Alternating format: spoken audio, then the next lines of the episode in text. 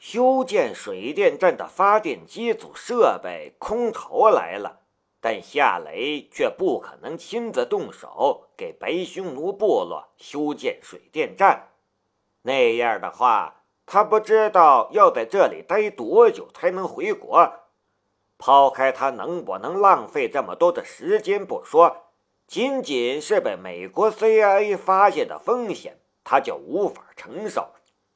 不过，有了设备，还有了夏雷给的两百万美金，北匈奴部落要想建起一座小型的水力发电站，却也是很容易的。在阿富汗，有钱连命都能买到，更别说是相关的技术人员了。更何况，挖一座水力发电站只需要挖一条棚渠。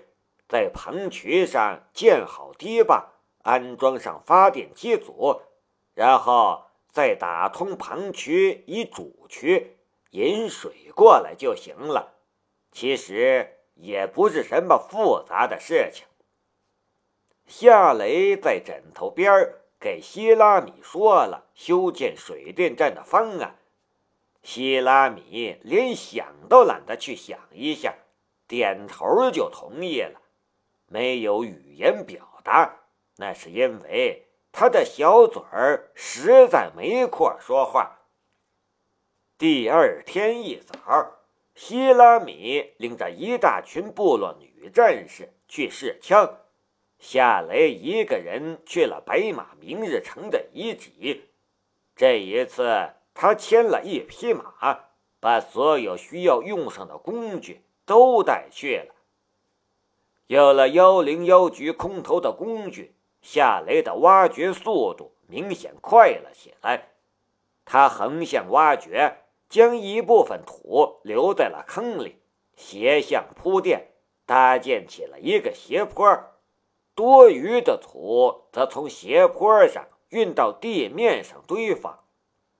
这一天，他横向挖掘了五米，原来的大土坑里。也多了一个隧道一般的存在，能容下猫着腰走进去。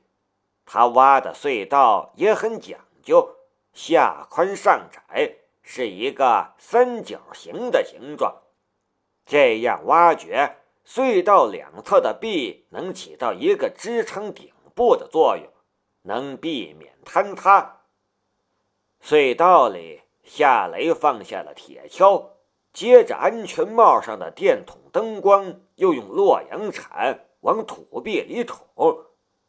洛阳铲挖土方肯定比不了普通的铁锹，可探索土层却是一种很好的工具，不然洛阳铲也不会成为盗墓贼的不可或缺的工具。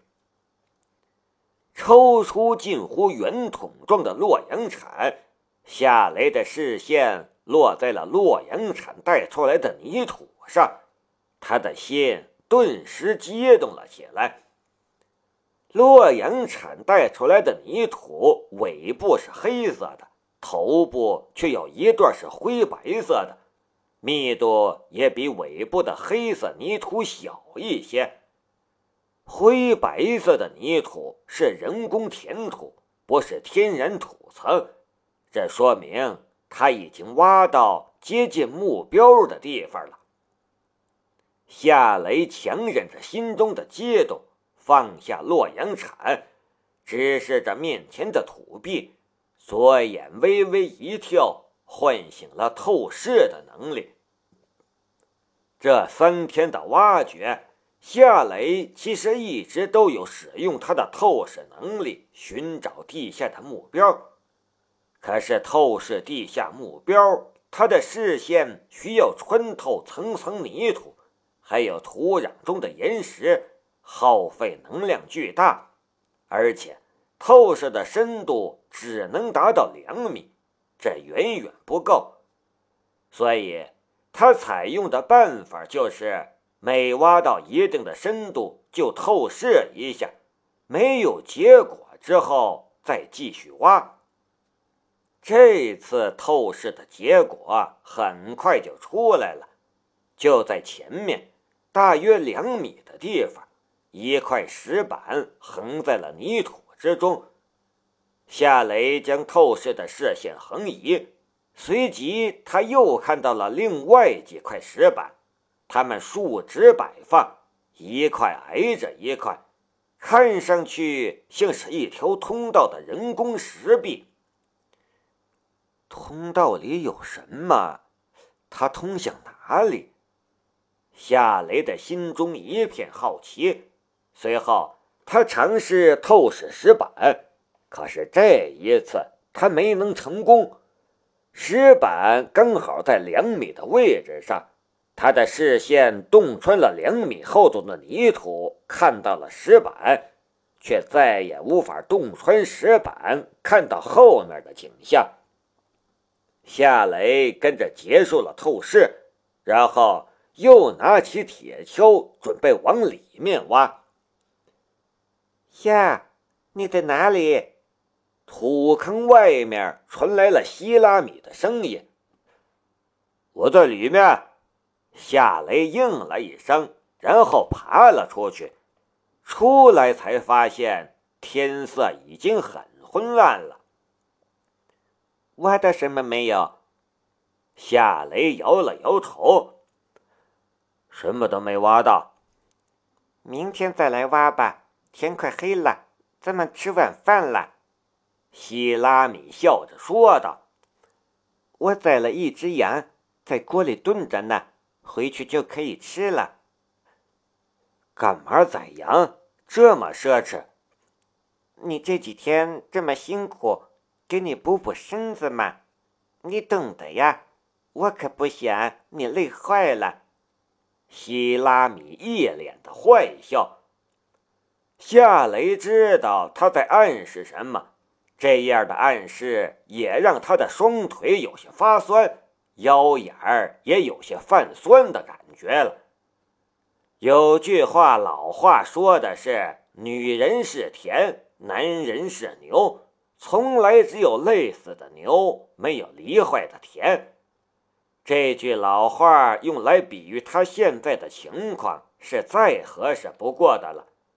面对希拉米这块肥沃的宝田，他这头牛已经有点力不从心的感觉了。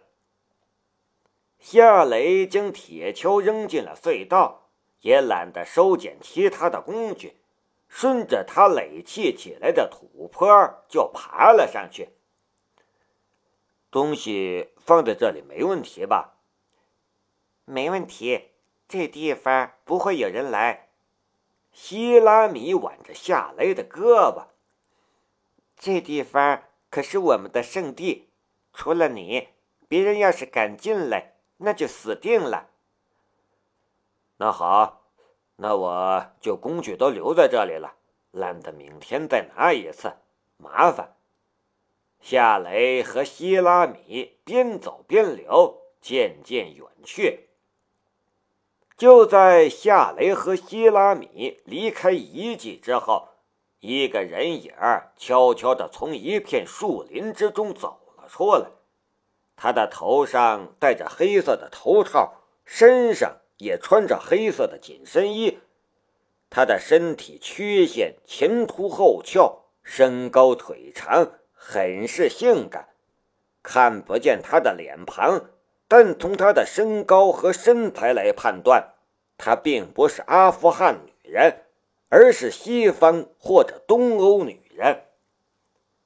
女人小心翼翼地靠近土坑。回头张望了一眼夏雷和希拉米离开的方向，然后又溜进了夏雷挖的土坑之中翻找东西。翻找了一会儿，他失望地叹了一口气，对着一只微型通讯器说道：“没有，那只罗盘不在这里，他拿走了。”通讯器里传来了一个男人的声音。拿走就算了，回来吧，不要久留。注意清除你的痕迹，他已经成熟了，他会发现的。女人苦笑了一下。我早跟你说过，他是不会将罗盘放在那里的。他也不是一个丢三落四的小孩子。对了，他挖到了什么程度？竖挖的大坑有三米深，横挖的隧道有……女人凑到隧道口，用手电照了一下，又说道：“隧道有五米深，但什么都没有，不知道还要挖多深。我想他自己也是焦头烂额吧。”好了，我知道了，回来吧。男人切断了通讯。女人并没有立刻离开，她掏出一只袖珍摄像机，对着夏雷所挖的隧道拍了几张照片后，然后又退回到地面上，又对土坑和周围的环境拍了几张照片。拍了照片他又细心地清理了他所留下的所有的痕迹，然后才消失在了夜幕之中。部落里，夏雷也拿着一台幺零幺局提供的相机，对着古书拍照。拍它干什么？一本破书。希拉米大大咧咧的道：“你喜欢？”送给你就行了。真的吗？夏雷很激动。他虽然已经知道了这本古书里面的内容，但他想将古书里的内容带回去给宁静看看。宁静是这方面的专家，没准儿能梳理出什么他不知道的重要线索，所以他才对古书拍照。希拉米要将古书送给他，他当然高兴了。研究实物肯定比研究照片强得多。这有什么真的假的？这屋子里连我都是你的，难道我还会舍不得一本没人看的书吗？希拉米这口气十足的败家子儿。夏雷笑了笑。那我就收下了，回头我研究完了给你送回来。随便你，你给我拍照。给你拍照？对呀，我长这么大还没拍过照呢。希拉米向夏雷眨巴了一下大眼睛。给我拍那种坏坏的照片，你也要拍，我留着看。希拉米身上的纯手工睡衣无声地滑落在了木板镶嵌的地面上，这天然尤物，咔咔咔，充满异国情调的木屋里，相机的灯光闪烁不停，希拉米的姿势也变换不停。第二天一早。夏雷又骑着马去了白马明日城的遗迹，来到了土坑前，他从马背上跳了下来，然后下意识地揉了揉酸痛的腰眼儿，脸上也满是苦笑。